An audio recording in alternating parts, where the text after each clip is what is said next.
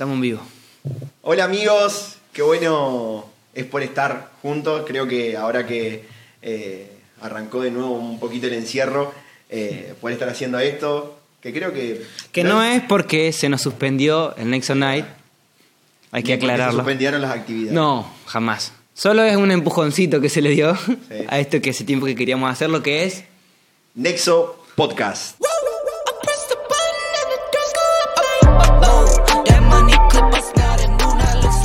Mención especial a todos los pibes que están haciendo el aguante hoy. ¿Los presentamos? Por favor. Acá lo tenemos al management, que no se pronuncia así, no sé lo que acabo de decir. Franquito Ale. Un aplauso para Ah, Franquito Ale. El que nos maneja todo lo que es el cambio de cámaras y demás. Nicolás Miller Triatlón, alias. Levi, Director de fotografía. director de fotografía. ¿Mm? En la cámara, el maestro Picero, el maestro mayor de obra, el señor Agustín. Ah,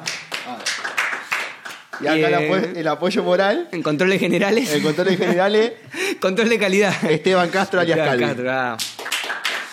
Su servidor, Marquitos, te tenés que presentarte. Bueno. ¿Cómo te presentarías? Yo soy Marco Celia Friera, alias El Marquinal, me conocen así en lo que La se jerga popular. llamar- en la jerga popular, en lo que se puede llamar el mundo.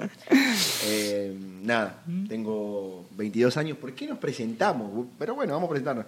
Tengo 22 años y nada, estoy acá, como ven, eh, haciendo cosas del Señor porque yo, yo lo requiero al Señor.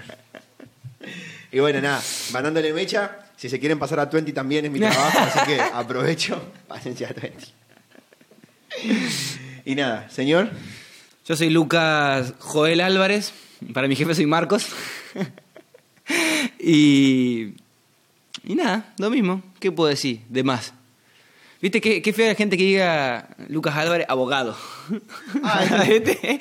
en vez de decir yo, hijo de Dios. hijo de Dios. Sí, sí, sí. No, yo soy cosiciaco. Bueno, amigo, ¿qué vamos a hacer acá? Bueno, creo que eh, en lo que es podcast, nosotros ya habíamos hecho con, con Reino, que es una plataforma donde nosotros con el Valen, eh, de alguna forma siempre damos lo que el Señor nos habla, así que vayan a fijarse también, así que es un pequeño... El capítulo 1 es medio, medio chivo. medio chivo, pero bueno.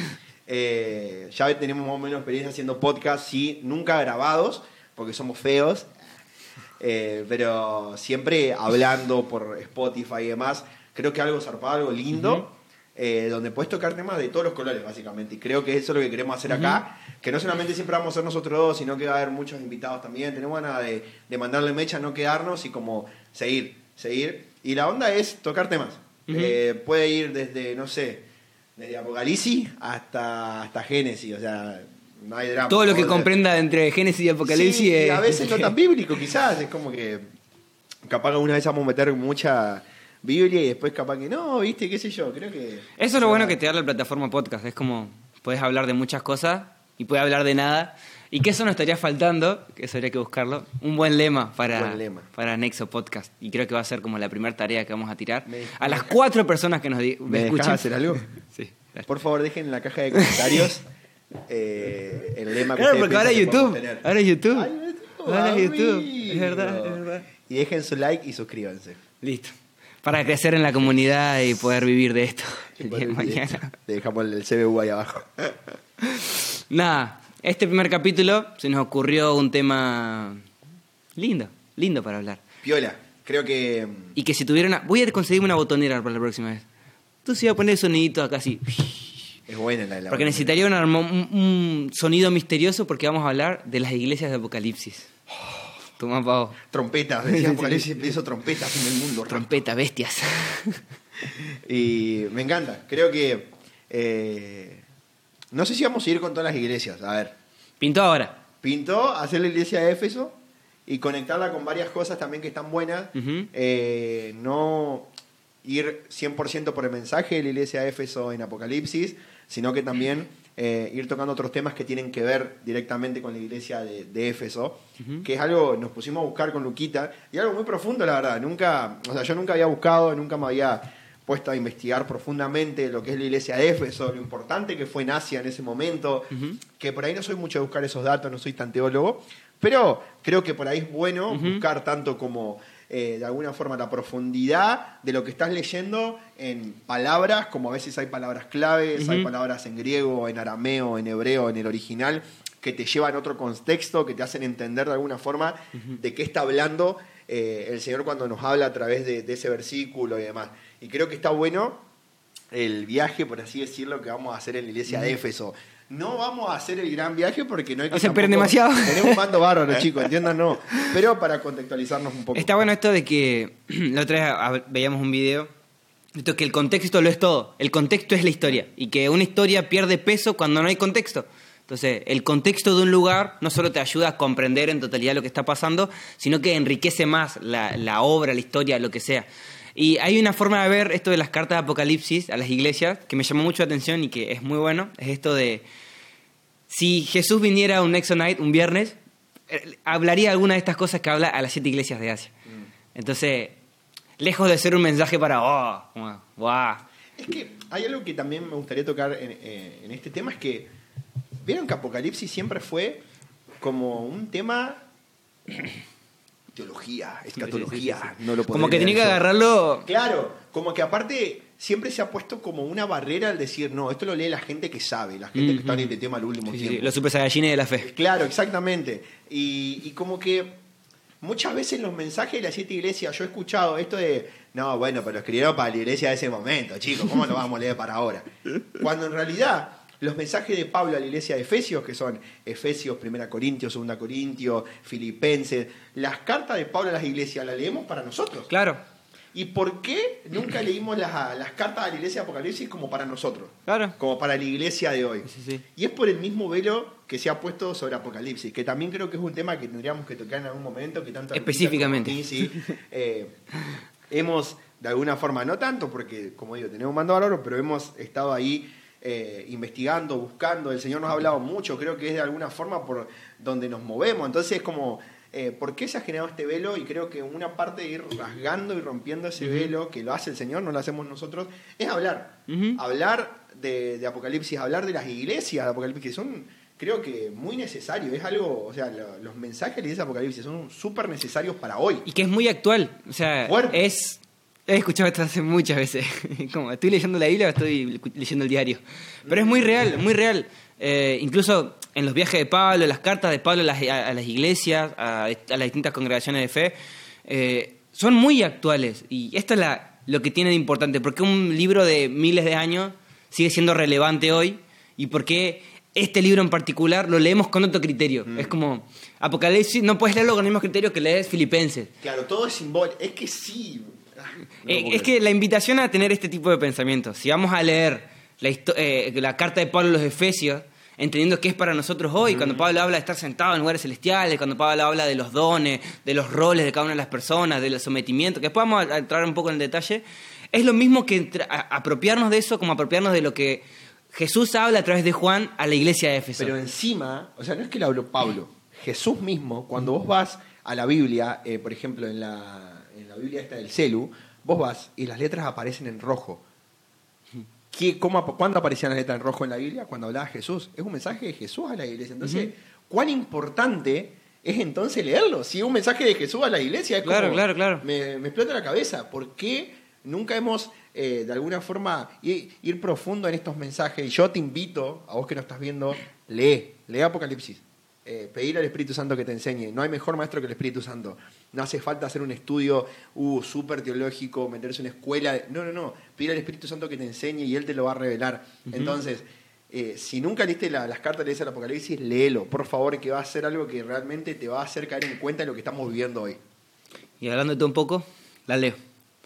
Carta Apocalipsis 2, del 1 al 7. Dice, escribe al ángel de la iglesia en Éfeso. Así dice el que lleva las siete estrellas en su mano derecha y anda en medio de los siete candeleros de oro. Yo conozco tus obras, tu arduo trabajo y tu paciencia. Sé que no soportas a los malvados y que has puesto a prueba a los que dicen ser apóstoles y no lo son. Que has descubierto que son unos mentirosos. Por causa de mi nombre has resistido, sufrido y trabajado arduamente sin rendirte. Pero, viste que los pero nunca tienen nada bueno. Pero tengo contra ti que has abandonado tu primer amor.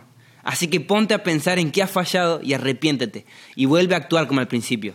De lo contrario vendré a ti, y si no te arrepientes quitaré tu candelero del lugar. Pero tienes algo a tu favor, que no soporta las obras de los nicolaitas, las cuales tampoco yo soporto. El que tenga oídos, que oiga lo que el Espíritu dice a las iglesias, y al que salga vencedor le permitiré comer del árbol de la vida, el cual está en medio del paraíso de Dios. Colta. Me sirve. Bueno chicos, este fue el capítulo de hoy. Bueno, creo que mm, la iglesia de la carta de Éfeso es algo que cuando yo la leí por primera vez me pegó muy fuerte. Mm. Eh, por esto de, son una masa ustedes. Es el verdadero. Vos sos una masa. La gente que está ahí no, se- no, no se dan cuenta quiénes son los falsos profetas, tienen discernimiento, son una cosa de loco. Pero se olvidaron del primer amor.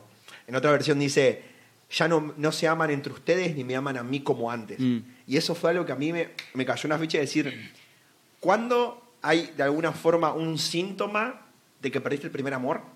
Cuando no estás amando a tu prójimo, cuando no estás amando al otro. Volvemos al primer y segundo mandamiento. Eh, ama al Señor tu Dios con todo tu corazón, con toda tu alma, con toda tu mente y ama a tu prójimo. Entonces creo que va de la mano esto de que, ¿cómo te das cuenta que perdiste el primer amor?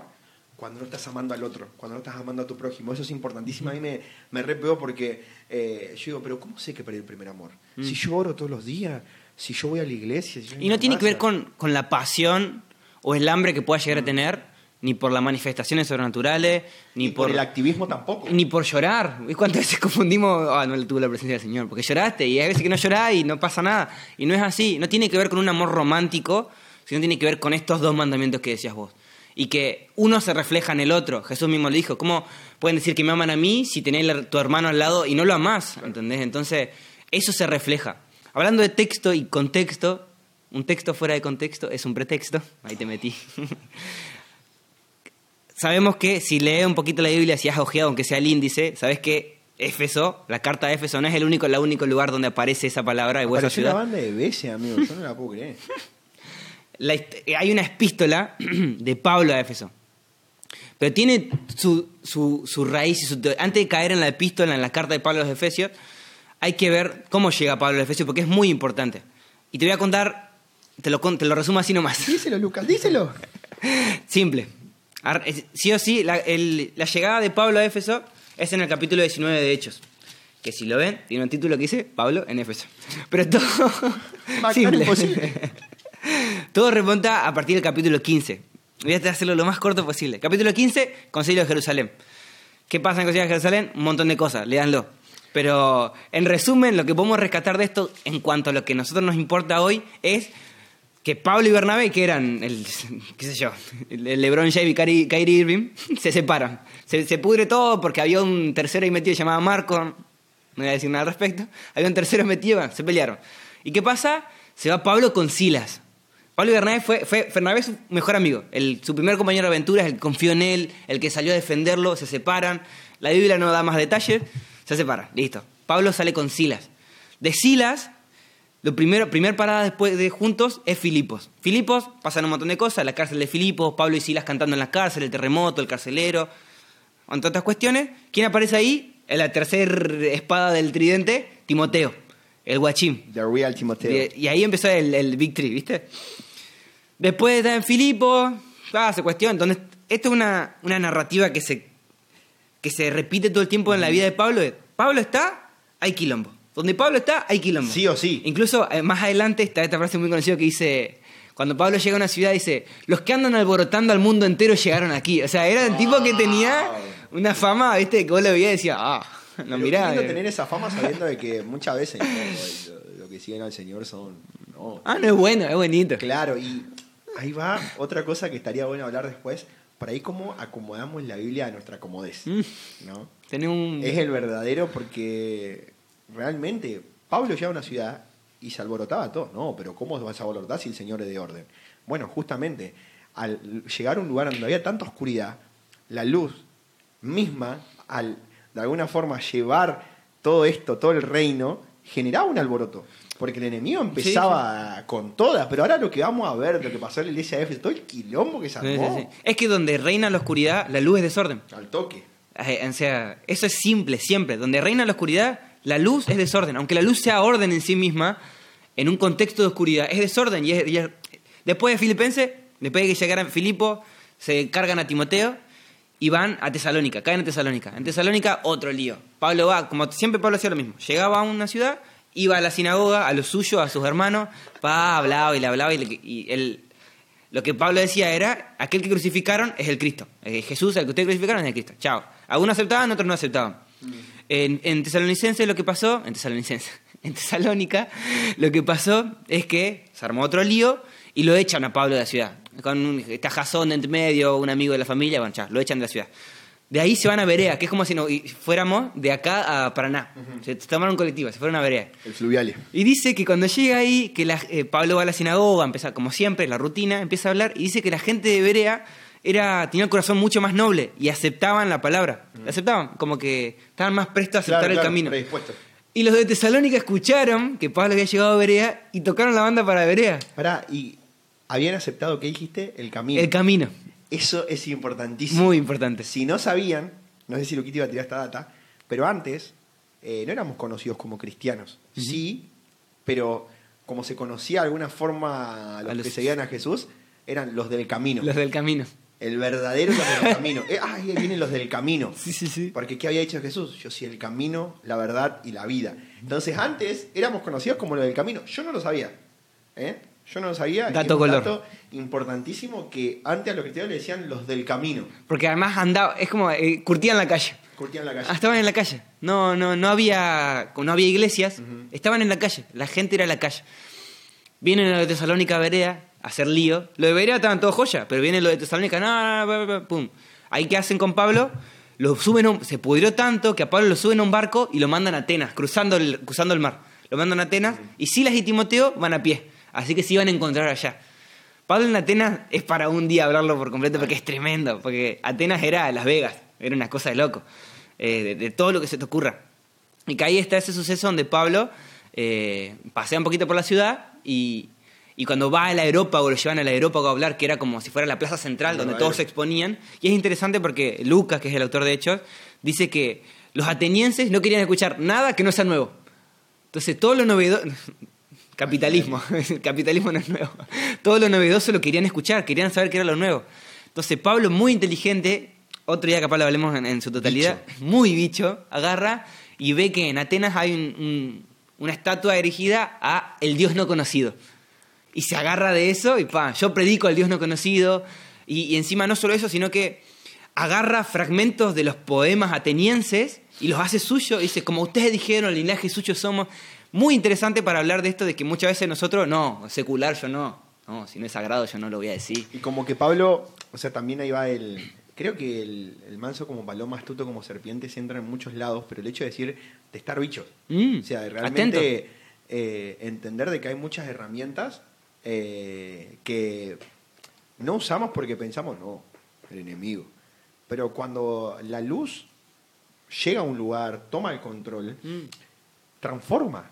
O sea, transforma. Nosotros mismos, el Lucas, yo, los pies que estamos acá, eh, amábamos la oscuridad. Estábamos en la oscuridad. Éramos oscuros. Éramos oscuridad. Pero se nos transformó. ¿Cuánto más? O sea, tomar recursos que usaban los atenienses para hablar del Señor, para que la gente se convierta con un fin, es tremendo. ¿Y cuántas veces nosotros nos privamos de eso? No. Hay cosas, obviamente, que sí, hay que ser muy delicado. Pero hay muchas cosas en las que nos decimos, no, no, no. Porque por acá no. O- y un montón de herramientas que podemos utilizar a nuestro favor para que la gente conozca a Jesús, que no lo hacemos porque decimos, no, por acá no es. Y nos cerramos una banda. Creo que eso al cristiano lo Y, y es algo que, que Dios usó un montón, esto de usar las cartas del enemigo en su contra. Se me viene la- el- el- a la cabeza la historia de Jacob. Jacob era el mentiroso y era un desastre, era un desastre, toda su vida fue un desastre. Y, y- y Dios usa esa mentira para revertir la situación. Y así, infinidad de historias donde Dios usa lo malo o, o las trabas que el enemigo pone, o las trabas que nosotros mismos tenemos por ser, pe- ser pecado, y las cambia a su gloria. Esto de usar las cartas del enemigo para ganarle. Eso es muy importante. Tremendo. Y eso fue una de las cartas que Pablo usó en Atenas. Que en Atenas eh, no pasó nada, no hubo lío en Atenas, porque Atenas era muy liberal. Eh, ¿Y qué hace Pablo? De ahí va a Corinto. Corinto es muy importante, porque en Corinto se encuentra a dos personas que eran dos judíos que fueron exiliados de Italia, que son Aquila y Priscila. Y son muy importantes porque fueron los padres de la iglesia de Éfeso y llegaron a ser los obispos y ancianos de esa iglesia, los encargados. Bueno, llegan a Corinto, Pablo ahí se vuelve a encontrar recién ahí con Timoteo y Silas. Bueno, otro lío en Corinto, de pin que pan. Dice que pasa mucho descontrol, qué sé yo. Y ahora llega el momento clave. Pablo se queda en Corinto un tiempo y pasan por Efesios, por Efesios, las tengo con los nombres de las cartas. Pasan por Éfeso y en Éfeso deja a Aquila y Priscila. E- Ellos trabajaban juntos porque Pablo trabajaba haciendo carpas, que pingue pan. Bueno, lo dejan Aquila y Priscila ahí en ese lugar, en Éfeso. ¿Por qué es importante? Después, antes de empezar el, versículo, el capítulo 19, que el título es Pablo en Éfeso, está la historia de Apolos. A Éfeso llega un, un judío, Apolos, y que eh, acá Lucas lo narra como un tipo que sabía, El era un tipo que encima hablaba y que veía gente que habla y decís, oh, de una, como súper elocuente, tenía palabras importantes, predicaba a Jesús como Cristo, pero desde la escuela de Juan, de la escuela del arrepentimiento, del, del reino se acerca, el reino se acerca, arrepiéntanse. Y, y llegó hasta ir incluso a, a la sinagoga a discutir con los judíos y era un tipo que tenía mucho poder y además era muy conocido, era un tipo muy conocido. No se comía ninguna. No se comía ninguna. Y además había sido- transformado por el Evangelio. Entonces, ¿qué pasa? Eh, ahí Apolos se va a Acaya. Y cuando Apolo se va a Acaya, Pablo llega a Éfeso. Y pasa esta otra secuencia, si querés contarla vos. Cuando, cuando leía esto de que Pablo llegaba a Éfeso, eh, me llamó la atención la diferencia que había entre la carta a la iglesia de Éfeso en Apocalipsis con cuando Pablo llega. Mm. Pablo llega y te voy a leer un poquito. Dice, llega a recorrer las regiones superiores y vino a Éfeso y hallando ciertos discípulos les dijo, ¿recibieron el Espíritu Santo cuando creyeron? Y ellos le dijeron, ni siquiera hemos oído si hay Espíritu Santo. O sea, Pablo le dijo, eh, me lo imagino a Pablo como, recibieron el Espíritu Santo, me imagino, hablamos el mismo idioma, vamos un Ok. poquito, vamos a profetizar, ¿viste? vamos a hablar en lengua, algo Y los tipos le dijeron, Nunca hemos oído hablar. y yo me imagino que Pablo habrá sabido que estaba Apolos ahí. Claro, claro. Es como que el loco habrá dicho, ¿qué onda? ¿Viste? Como que... Y que Apolo no es la primera vez, porque Apolo es el mismo que después Pablo cita dice, yo, yo planté la semilla, Pablo, Apolo la regó, como ya Claro, había... Y, y no hay ahí- que pelearse si es Apolo o Pablo. eh, eh, el verdadero, yo digo, habrá llegado con, con la cara así como diciendo, ¿qué? Y al toque Pablo le impone las manos y, y estos reciben, eran en 12 creo, reciben al Espíritu Santo, empiezan a hablar en lengua, a profetizar, se pudrió todo. O sea, ya desde el vamos, cuando Sí, sí. llega a Éfeso, se pudre. Y, y contextualizar un poco la, la ciudad de Éfeso. La ciudad de Éfeso eh, cuenta que era aún mucho más, eh, de alguna forma, más Vegas que, A- que Atenas. Que Atenas. Era mucho más. Era un lugar donde realmente había, había un templo a una diosa que llamaba Diana. Era un lugar de comercio importante porque era como que, de alguna forma, según lo que leí, Era un paso a tierra entre muchos lugares. Claro, y era como que unía el oriente, iba para con el occidente de, de- de- de Asia, entonces era como que eh, era un punto justo de alguna forma, era el verdadero lugar donde se encontraba todo. Era un lugar en donde había mucho comercio, donde había mucho, pero muchísima brujería, mucho satanismo. Era impresionante esa ciudad, cómo se manejaba así. Era muy idólatra, una ciudad realmente idólatra. Y cuando Pablo llega, me lo imagino ver todo eso. O sea, si fue a Atenas y vio que eran todos medio nada que ver, imagínate llegar. a- y es como que el verdadero. Pero eh, porque era tan, tan fuerte lo que había en Éfeso. Y, y el- y- y los que creían encima no tenían ni idea que era el Espíritu Santo. Y, y en Hechos 19 sigue contando de cuando eh, Pablo llega, de alguna forma va a la sinagoga y se les plantaba, y dice que estuvo días discutiendo. Discutía una banda. Discutía una banda con la gente de la sinagoga y trataban de ponerse y no se podían poner de acuerdo. Tal fue así que Pablo se tuvo que ir de la sinagoga. Mm. No pudo enseñar más en la sinagoga porque eh, ¿Se calentó? no, no, no había caso. ¿Se calentó? No había caso. Y tuvo que ir a una escuela, en esa escuela enseñó y estuvo, pero en la sinagoga no podía, no podía predicar más.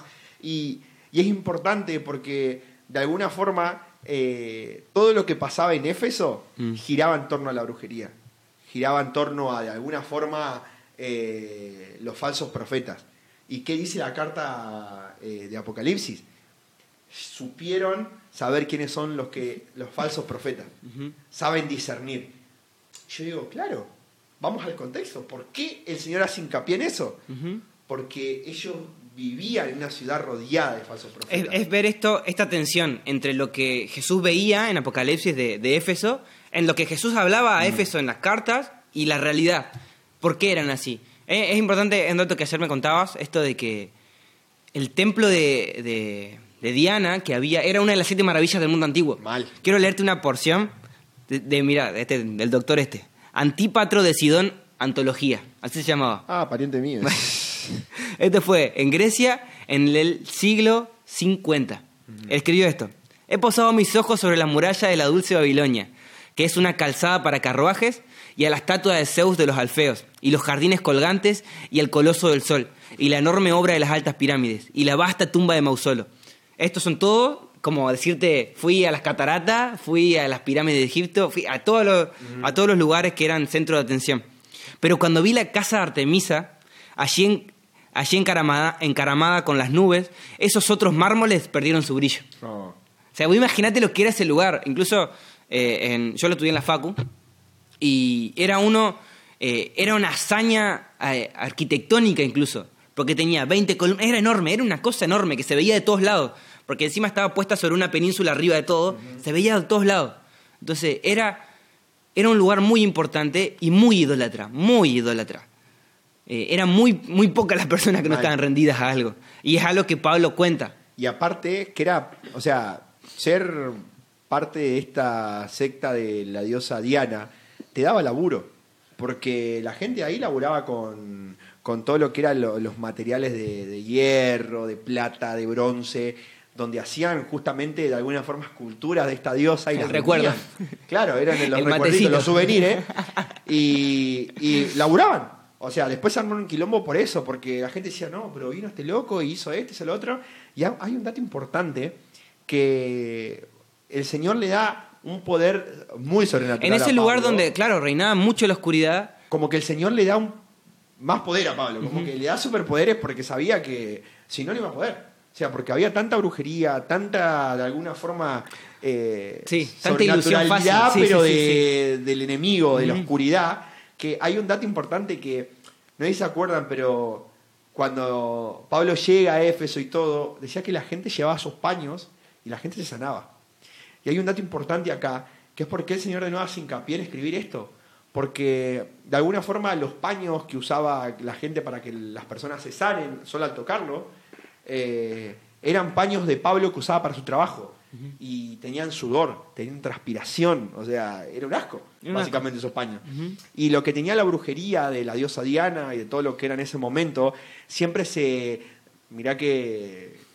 Qué contraste, tiene que ver con la pureza, con la ropa blanca, Sí, sí, con sí. lo limpio. Nada sucio entraba al templo de Diana. Y fíjate vos qué locura que el Señor haya usado paños sucios de Pablo para sanar a la gente.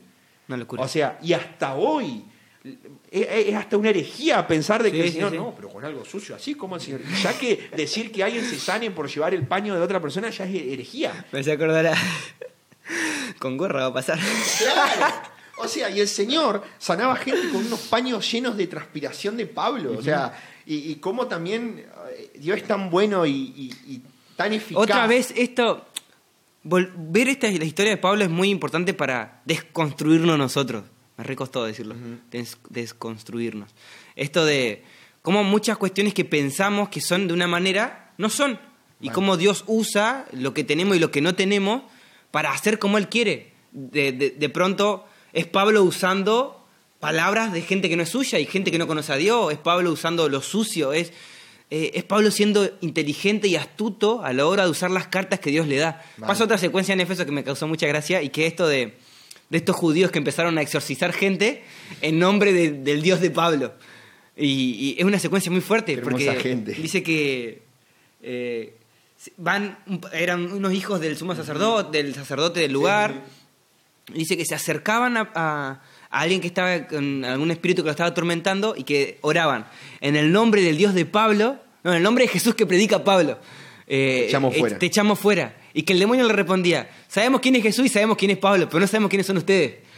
Y le, no, y le cortaban mamo, incluso dice que, que los dejaron desnudos y que todo golpeado. o sea, Agarraron la piña. entonces, Literal. o sea, en Éfeso lo que había, había tanta concentración de oscuridad que el poder sobrenatural de Dios se hizo muy evidente. Y eso fue un pie específico para una iglesia que creció mucho en lo ortodoxo, en la sabiduría, en que se aferró mucho a la piedra, que se aferró mucho a la palabra, se aferró mucho a la escritura, a la enseñanza. Y eso se ve en la carta de Pablo a los Efesios. Mal. Es una de las únicas cartas, por no decirte la única, porque creo que está Colosenses también, en las que Pablo no reprocha nada, no reprocha absolutamente nada. Pero es impresionante porque, y aparte, eh, cuando Pablo escribe esta carta a Éfeso, cuando Pablo escribe la carta de Efesios, se la escribe una iglesia madura, en la que había empezado un avivamiento por el cual él sabía que las personas que estaban ahí lo iban a llevar a cabo bien. O sea, realmente de alguna forma les enseñaba y le- los afirmaba y le decía y oraba por ellos, que el Señor le da un espíritu de sab- sabiduría y revelación en, en su persona, que los ojos del entendimiento les sean abiertos. Y la oración que tuvo Pablo es una de las oraciones apostólicas más fuertes, más arrapadas y que cuando vos te la pones a orar es realmente algo que vos decís, sí, es por acá. O sea, la oración que hizo Pablo. No, no, no, pero fue impresionante. Y ese es de alguna forma el contexto, porque eran, eran entendidos en, de alguna forma, eh, la madurez de hablar un montón de cosas, como la unión de los gentiles y los judíos, que en ese momento había una grieta, pero Muy fuertísima, más que ahora, o sea, más que todo lo que llegó a pasar. Había- y ellos eran entendidos en la unión de los gentiles, los judíos, tenían la madurez para hablar de los cinco ministerios, de, de un montón de cosas, que vos decís, che, eh, pero cuando lo leemos en Hechos 19 no sabían ni quién era el Espíritu Santo. Mm. Y son gente que evidentemente se abrazó a la doctrina de Jesús, que a- se, a- abrazó a, a Jesús como su Salvador y se abrazó a Pablo como su maestro. Entonces, es muy importante señalar esto. Eh, la, la- la carta de Pablo a los Efesios, el estudio de las epístolas, es una carta muy personal de Pablo y muy, Pablo- un Pablo muy animado, muy contento. Podemos decir que era, Los Efesios eran la niña bonita de, Claro. Pablo, eran los favoritos. Y aparte con lo importante que fue, porque fue un centro misionero a Fue todo. Asia. Sí, sí, sí, Básicamente fue de lo más importante, eh, de las iglesias más importantes de, de Asia, porque fue de de alguna forma un centro misionero, fue donde la gente iba y se convertía, donde salía gente, porque al ser un punto eh, principal y clave en Asia, eh, de ahí salían a evangelizar, salían misioneros, y eso es tremendo. Y aparte la autoridad que también tenía la iglesia de Éfeso de hablar de guerra espiritual. Mm. ¿Cuánta más guerra espiritual, sabiendo de que es una, la, la ciudad más idólatra de todas? O sea, y aparte esto que, que Luquita decía, algo ortodoxo, eh, realmente algo- personas que buscaban la pureza, que la tenían clara, que vivían en santidad, entendiendo de que antes era una contraparte tan fuerte de que hasta hay, hay documentos que hablan sobre que eh, la, la, la escultura de los dioses no eran como las normales, sino que eran todas horribles. Sí, sí, era sí. todo lo más era, vulgar. era el, el morbo del morbo. Exactamente. Por ejemplo, Diana era no era como. Diana después pasa a ser para los griegos Artemisa. Y Artemisa, eh, hay un, un templo Artemisa, y es una mujer normal. Diana era una mujer que tenía pechos por todos lados, como Claro, todo claro, rodeado. era Era, todo- todo era el morbo del morbo. Y, y es algo que también Pablo los exhortó mucho a esto de, de cuidarse de, de algo que era tan común para ellos como el, lo sexual, la pureza, la santidad, de perseguirlo. Y fueron los que más lo tomaron. O sea, era como lo que Pablo decía, era palabra de Dios. Era palabra, entonces ellos lo tomaban, lo abrazaban y lo hacían suyo y lo enseñaban. A- de la mano de Aquila y Priscila, que fueron los primeros que estuvieron cerca de Pablo. Entonces, era tal punto el, el amor que tenía Pablo por ellos, en Hechos eh, 21, antes de que, el Hechos 20, antes, Pablo ya sabía que a muchos lugares no iba a volver. El Espíritu Santo le había revelado que le quedaba poco tiempo. Que iba a ir a Roma y que en Roma nos vemos, chao, al lobby. Entonces, y ya había plantado muchas iglesias, había viajado por Tesalónica, por Filipos, por un montón de lugares, había puesto iglesias en un montón de lugares, había dedicado tiempo, vida, esfuerzo, plata, en un montón de lugares. Pero antes de, de decir sus últimas palabras, ¿quién llama? A los ancianos de la iglesia de Éfeso. Nada, tremendo. Es como decirte, dedico mi vida a plantar iglesias, eh, pero mi vida, o sea, tres años acá, Sí, cinco sí. años allá, eh, diez años acá, dedicándome a la gente, al, al que entienda. estuvo bastante tiempo en, En, en Éfeso tuvo tres años, cuatro años. Tres años y un par de meses. Y, y en vez de llamar a todos, llama a ellos. Eran, porque ellos no solamente eran sus favoritos, Esto estamos diciéndolo Sí, nosotros, sí. no, sabemos de favorita. Eisegesis. Exégesis. Hay que poner una cosa que diga opinión. Eh, no solo eran su, su gente querida para él, sino que él los consi- voy a leer lo que dice exactamente, él los consideraba los más importantes. Dice que Pablo eh, eh, llama a la gente de iglesia de Éfeso y no quiero leer todo. Eh, bueno, porque en un momento dice, yo me voy a Jerusalén, yo no vuelvo, eh, pero no me preocupa mi vida porque no tengo nada como estimarlo. Pa, pa, pa. Dice, yo les ruego que piensen en ustedes mismos. Esto es importante porque Jesús lo va a repetir en la carta de los Efesios. Yo les ruego que piensen en ustedes mismos y que velen por el rebaño sobre el cual el Espíritu Santo los ha puesto como obispos. Eso es muy importante. Eh, el Espíritu Santo los ha puesto como obispos. Eh, porque hay gente que el Señor ganó por su propia sangre. Yo sé bien que después de mi partida vendrán lobos rapaces que no perdonarán al rebaño. No. Y aunque entre ustedes mismos algunos se levantarán y con sus mentiras arrastrarán tras de sí a los discípulos. Por lo tanto, manténganse atentos y recuerden que noche y día, durante tres años con lágrimas en los ojos, siempre he aconsejado a cada uno de ustedes. Ahora los encomiendan, dice que después lloran, se abrazan, que pin, que pan, pero lo importante que era para Pablo esta gente y cómo Pablo les dice, cuídense porque se va a levantar mala gente. Y tanto agarraron esto que Jesús en, en la iglesia de Apocalipsis, cuando le habla a la iglesia de Éfeso, le dice, han sabido que aquellos que decían ser apóstoles no lo eran. No lo eran. Entonces, era gente que abrazaba lo que Pablo decía, abrazaba la teología de Pablo, abrazaba la teología de Jesús y caminaba sin moverse. Tanto caminaba así que se olvidó de lo más importante. Y que ahí caemos en, en la carta, En la carta. A, los, a los Efesios. Y fíjate que zarpado es todo lo que, o sea, porque eran iglesia entendida en, en guerra espiritual, en los cinco ministerios, en la unión de la iglesia. O sea, ¿qué más querés? Ya no entran más dones en el, en el tarro. Era como que. Toda la estampita tiene. Tenían todo, o sea, los vagos la tenían clara. Era, Pablo eran los preferidos de Pablo y cuando uno ve la vida de Pablo, es como, eh, Señor, ayúdame a tener un corazón como el que tenía Pablo, de que no me importe lo que, lo que tenga este mundo, de que mis tesoros pierdan el valor, de que mi vida misma pierda el valor que tiene. Mm. Porque creo que Pablo es el que nos no hace caer en cuenta de que el vivir es, el, el vivir es Cristo y el morir es ganancia. Que por ahí es una frase que uno repite, pero vos te pusiste a pensar eso. Vos te pusiste a pensar lo que es vivir Cristo y morir ganancia. Vivir Cristo. nunca, o sea, nunca, nunca en la vida, y esto que algo que venimos hablando hace bastante, nunca en la vida estuvo de moda morir, jamás. Mm. Y para Pablo se ve que sí.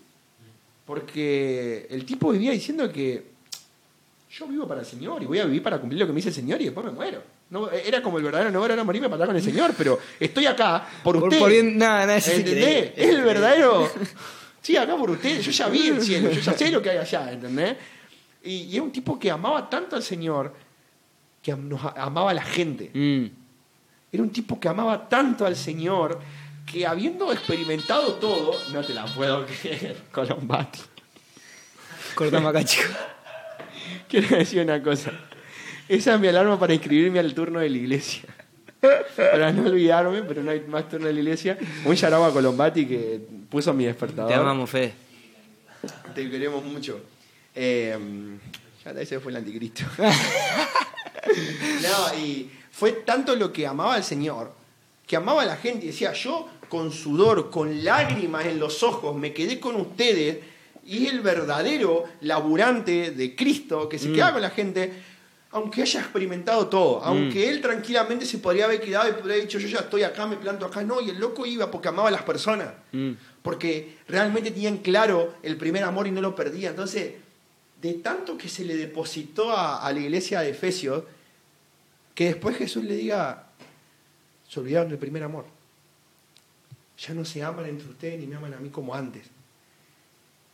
Y que hoy el Señor me diga a mí, Marcos, te olvidaste del primer amor, a mí me rompería el corazón. Mm.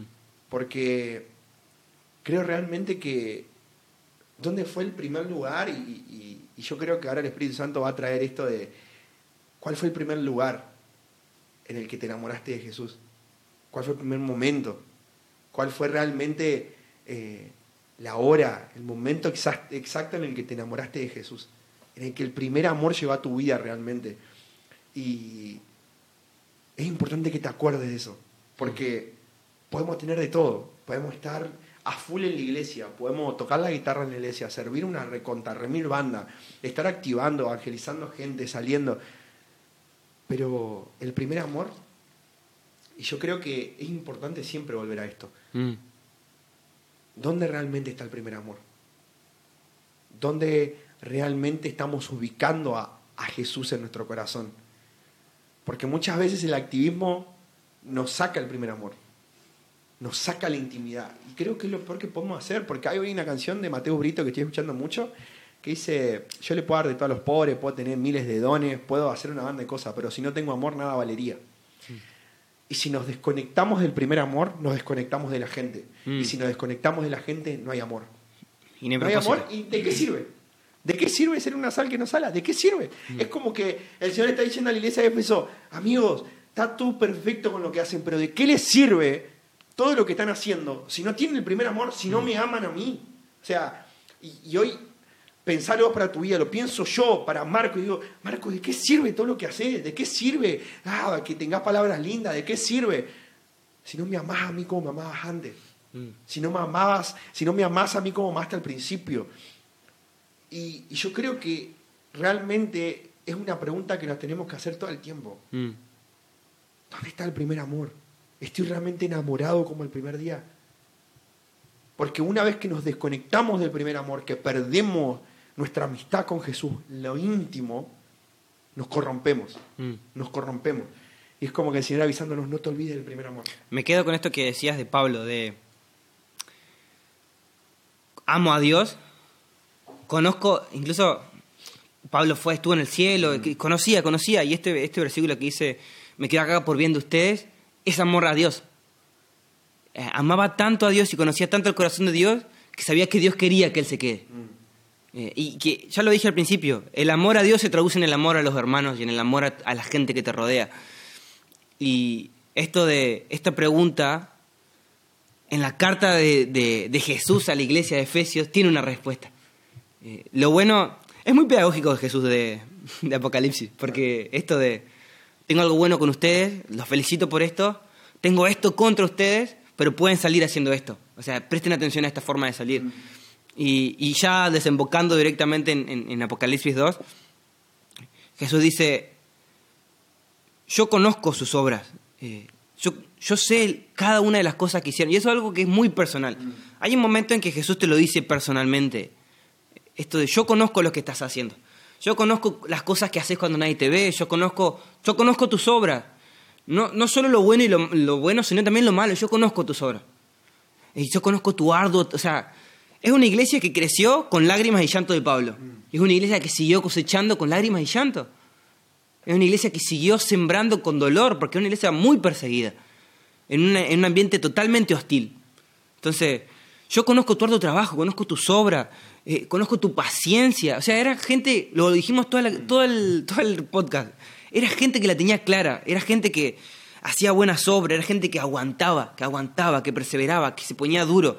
Es, es increíble esto en las cartas de, de- de Jesús a las iglesias, que en ningún momento el, el mejor ataque era la defensa. En ningún momento Jesús le dice, vayan y ahora en el nombre. No, no, no. Resiste, resiste, resiste. Y es muy loco porque el que resiste es el vencedor. No el, no el que va de frente, no el, el que resiste. Es un llamado a la resistencia. Todo el tiempo es un llamado a aguantar. No dice, no te va a doler. No te dice, no, aguantar, resistir, resistir. Puesto los ojos en Jesús. Pero Pablo le da, eh, Pablo, Jesús le da la salida a esta situación. Yo tengo contra ti que has abandonado el primer amor. Así que ponte a pensar en qué has fallado y arrepiéntete y vuelve a actuar como al principio. Mm.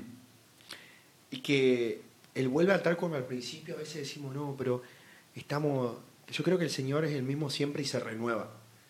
Y volver al principio no es volver a, porque creo que cuando el Señor nos encontró por primera vez, nos encontró chaco. Chaco, chaco. Y yo me acuerdo y es como que digo, uh, me, me, me, me estremece un montón porque es como que yo me acuerdo cómo el Señor me encontró al principio. Cuando yo le dije que sí sin entender mucho de lo que era, cómo el Señor confió en mí y, y- probablemente no puedo hablar de otra cosa porque es, es- es lo que realmente el Señor hizo conmigo. No puedo, no puedo entender cómo el Señor, al primer momento que yo le dije que sí, me, me, me dijo, yo quiero esto, yo quiero que hagas esto. Pero Señor, no estoy preparado para hacer esto. No, yo confío en vos. Mm. Yo confío en vos. Y, y yo tomo este volver al principio, no como volver al Marcos que era antes, sino realmente a, a volver a decirle que sí como al principio. Mm. A volver a hablar con Él como al principio. ¿Cuántas veces por estar tanto tiempo en la iglesia, por estar sumergidos en el activismo, que está bueno, nos olvidamos de esto? Y ya nuestros momentos con Jesús son, ah, dale, dale, dale. Bueno, Señor, esto, esto. Yo en estos días me, me di cuenta que, vos sabés que me di cuenta muy fuerte de esto, de que había cosas que no le había contado al Señor, Mm. que las tenía en mi mente. Y es como yo decía, Señor, tengo tanto de contarte. Y me rompía eso, porque era guacho, no puede ser. Mm. O sea, y ahí me, me dio, de alguna forma el Señor me avisó, ojo, ojo en el primer amor, antes me contabas todo. Y hoy hay cosas que no le conté al Señor, cosas que tengo en mi mente de hacer que nunca van a estar fuera de, de- de- de lo que Él, de su, de su voluntad, jamás. Pero que no se las presenté a Él. Que no me senté en la mesa que está servida, llena de comida, y no me senté a hablar con Él. Mm. Entonces como que yo creo que volver a como al principio y decir, Señor, te cuento todo como te lo conté Mm. al principio. Porque a veces sentimos de que estamos tan metidos, tan en una. Bueno, Señor, sí, ya te voy a contar. Bueno, bueno, si el Señor ya sabe. El Señor quiere que hablemos con Él. Yo creo que el volver al principio y pensar, Mm. volver al principio, no volver a decir, bueno, no, no, no. Sino el hablar como hablamos al principio, cuando Mm. te enamoraste de Jesús. ¿Cómo le hablaba? ¿Qué le conté? Contábamos todo. Y hoy por ahí hay cosas que damos por sentadas y bueno, ya sabe el Señor. Mm. El Señor quiere que hablemos con Él, que le contemos, porque ese es el primer amor. ¿Entendés? Es como volver al principio desde ese lado. Mm. ¿no? Volver al principio desde contarle todo. De realmente cómo estábamos, cómo el Señor nos rescató, el primer amor, cómo ardía nuestro corazón y por qué hay que sentarnos 100 veces de nuevo en la mesa del Señor para que arda nuestro corazón. Es siempre volver a esa posición. Mm. La otra vez hablaba con, con una amiga y hablamos esto y me, me cayó la ficha de decir, ¿por qué hoy el decir que somos amados y el decir de que el Señor prepara una mesa y que somos hijos se volvió tan normal? Mm. Amigo, no es normal, Mm. no es normal. Yo siento que el, ay, el Señor me trajo una revelación. ¿Cuál? Me dijo que soy amado, que soy su hijo. Ya lo sabemos eso. ¿Qué mayor revelación que esa, amigo? ¿Qué mayor revelación de que entender que somos amados y que somos sus hijos? A veces buscamos una visión, algo súper... que no digo que el Señor te va a mostrar, te va a mostrar el cielo. Orá para que el Señor te lleve al cielo, te va a llevar. Orá para que el Señor te hable y querés escuchar su voz, la va a escuchar. Pero no nos olvidemos de lo primero, Mm. de que somos amados, de que somos hijos. Qué importante que esa revelación y a veces no la olvidamos. Que es volver al primer amor, a entender de que somos amados, de que somos hijos, de que hay una herencia que está ahí para nosotros, que hay una mesa que está servida para nosotros y no tenemos que llevar nada. Volver al primer amor es entender de que somos amados, de que somos hijos, de que eso no es una revelación que ah, yo ya la tuve, no. Todo el tiempo así nos voy a recordar porque nos olvidamos. Para los Efesios, volver al primer amor es Efesios 1. Efesios 1, Pablo les habla específicamente de estas cosas. Dice, en Él Dios nos escogió antes de la fundación del mundo, para que en su presencia seamos santos e intachables. Por amor nos predestinó, para que por medio de Jesucristo fuéramos adoptados como hijos suyos, según el beneplácito de su voluntad. En Él tenemos redención, por el perdón de la sangre y nuestros pecados a través de la gracia, la cual desbordó en nosotros en toda sabiduría y entendimiento y nos dio a conocer el misterio de la voluntad de Dios.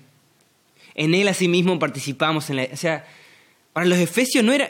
Jesús no le estaba diciendo cualquier cosa, ¿entendés? Le estaba diciendo, vuelvan a leer Efesios 1. El verdadero. Dice, en Él, Él nos escogió. ¿Para qué nos escogió? Para ser hijos. En Él nos predestinó. ¿En qué nos predestinó? En ser adoptados.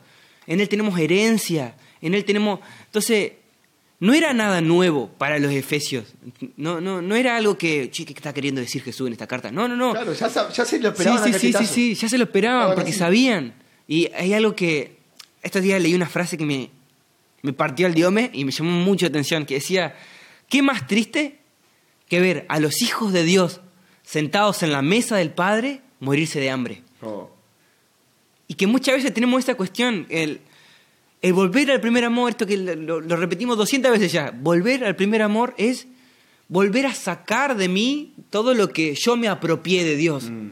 Eh, En tener en cuenta de que todo lo que tengo es suyo, que todo lo que tengo le pertenece y que nada de lo que yo puedo agarrar de Él es mío. Y acercarnos con un corazón dispuesto como la primera vez. Mm. ¿Por qué, ¿Por qué cambia esto de, quiero que hagas esto la primera vez? Y voy a decir, no, Señor, no, no, apártate de mí, que soy un hombre de labios inmundos. Eh, y ya después es, sí, Señor, bueno, ¿por qué, ¿por qué así, no? ¿Por Es qué? el verdadero, porque a veces nos quedamos con el, nada, yo ya comí. Sí, sí, sí. No, no, está bien, está bien. Como en casa. Y el Señor está diciendo, pero hay más. sí, sí, sí, sí, sí. ¡Ey, agarrá! O sea, es como que Sí, a veces, no, yo ya comí, nada, si no pasa nada, Señor. Ya estoy, ya estoy, ya estoy.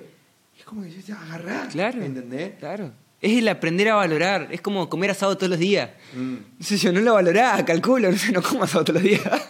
No me estaría pasando. Como eso me, me brillan los ojos y me cae la baba. Bueno, así tiene que ser. Es un mensaje simple. Y quería un segundo volver a esto. Dios, más que. Dios se renueva y, y Dios es el, eh, un meme por defecto, en el sentido de que se recicla, todo el tiempo se recicla. Y esto de. Recuerda de dónde, dónde estabas antes de esto. Es algo que Dios hace toda, toda la historia, lo hizo el Señor. A, a Jerusalén y a Israel le decía, recuerda de dónde has sacado, recuerda quién es, porque él era el Dios de Abraham, de es un Dios del recuerdo. Es un, ¿Y cuántas veces tenemos este pensamiento que es más capitalista que cristiano? El, ya está, lo de atrás, el pasado pisado, el de atrás, y no, no, Uy, no. ¿Cuántas veces esto a mí me la dio en la nuca? El hecho de decir, eh, no, hay una revelación nueva. Ah, sí, sí. Pero a veces el Señor te habla con lo que ya te habló antes. Es como que el Señor te re- el Espíritu Santo nos enseña y nos recuerda.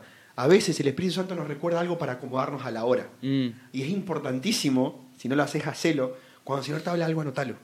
Con Yo fecha. sí- con fecha, exactamente. Y volví a verlo. Y ahora yo, porfa, cuando estás mirando esto, vos sabés que tenés anotado un montón de cosas.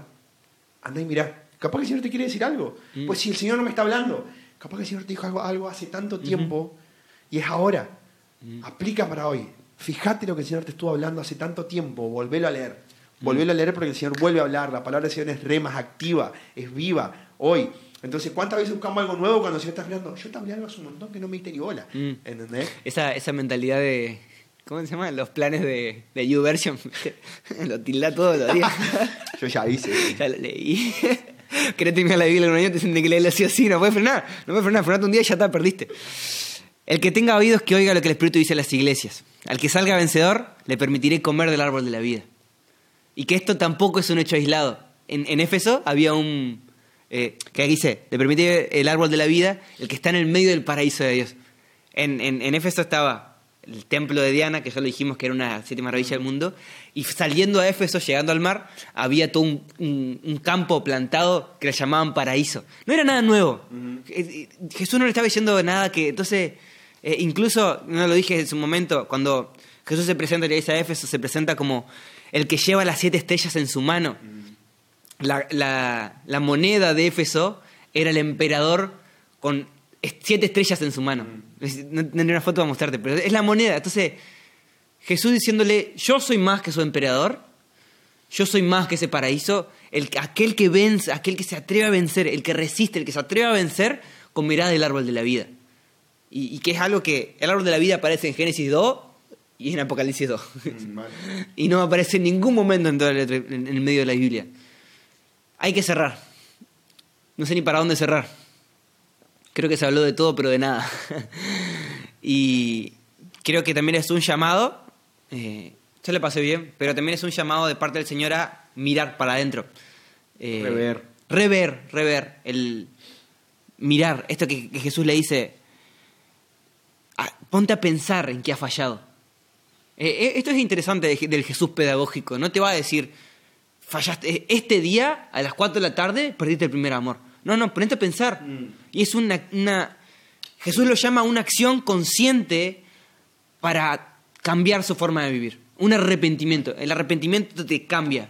Eh, eh, hay que saber diferenciar la vergüenza del arrepentimiento, porque la vergüenza no cambia a nadie. Vos estás muy avergonzado de lo que hiciste, pero no cambias. El arrepentimiento es lo que te cambia. Entonces Jesús le dice, eh, y la vergüenza es algo que te sale, es algo instintivo. En cambio, el arrepentimiento es algo consciente. Jesús le dice, pónganse a pensar en dónde ha fallado. Reconoce, busca ese lugar y volvé. Y volvé. No le dice, busca ese lugar y hace una caminata de rodillas a todo. No, no, volvé. Volvé. Ponete a pensar, arrepentite y volvé. Mm. Es muy importante esto.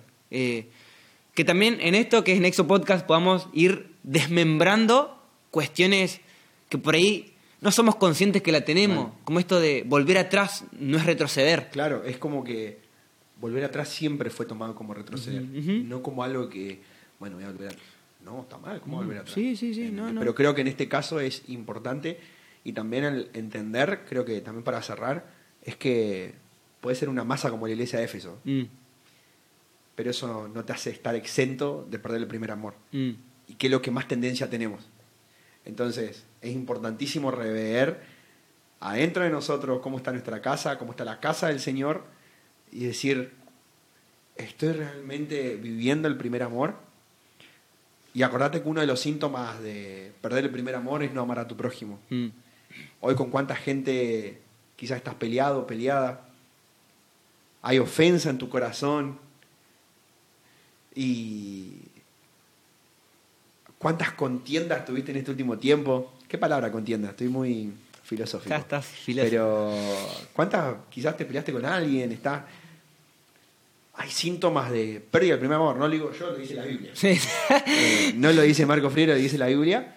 Y en Efesios 4, Pablo habla, llamados y viviendo por la vocación a la que fuimos llamados. Eso es importante. Y para vivir, caminar en la vocación que fuimos llamados, tenemos que caminar y ser conscientes de que somos un cuerpo. Entonces, todo va de la mano. Mm. Todo va de la mano. Absolutamente nada es casualidad, todo va de la mano. Entonces, porfa, si ves estos síntomas en vos, en tu vida, decirle al Señor, quiero volver al primer amor. Quiero, quiero volver a enamorarme de vos como al principio. Y es una decisión, eh, es empezar a alimentarte del alimento correcto y sentarte en la mesa Y comer. y comer. Y comer. Bueno, me salió redondito. Una cosa de loco. Oh, gracias, Señor. Bueno, amigos, hasta acá llegamos. Hasta acá nomás. Capítulo número uno. Aplaudo, aplaudo, un aplauso, un aplauso, un aplauso, un aplauso.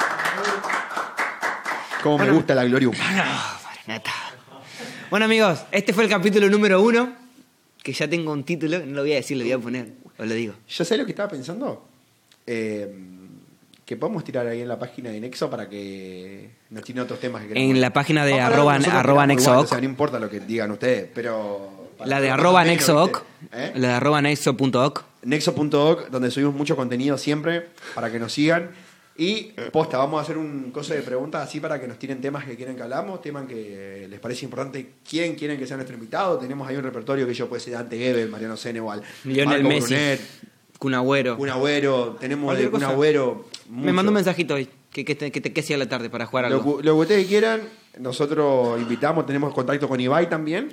Que así que ustedes que- digan no, nosotros invitamos, así que nada, eso. Gracias por escucharnos, por tomarse tiempo. No sé cuántos minutos van, pero Y una horita y media. de nuevo, gracias al equipo, yo quiero aplaudir. Ah, un aplauso. Shout out, shout out para el equipo. ¿Querés decir algo, Nico Müller? No. Ah, está perfecto. Esto fue Nexo Podcast capítulo 1. El nombre lo voy a decir porque tengo ganas de decirlo. Éfeso, mi niña bonita. Así sería llamado. El pastor no va a echar iglesia. Ah, gracias amigos. Nos vemos en la próxima. Bye bye. Bye bye.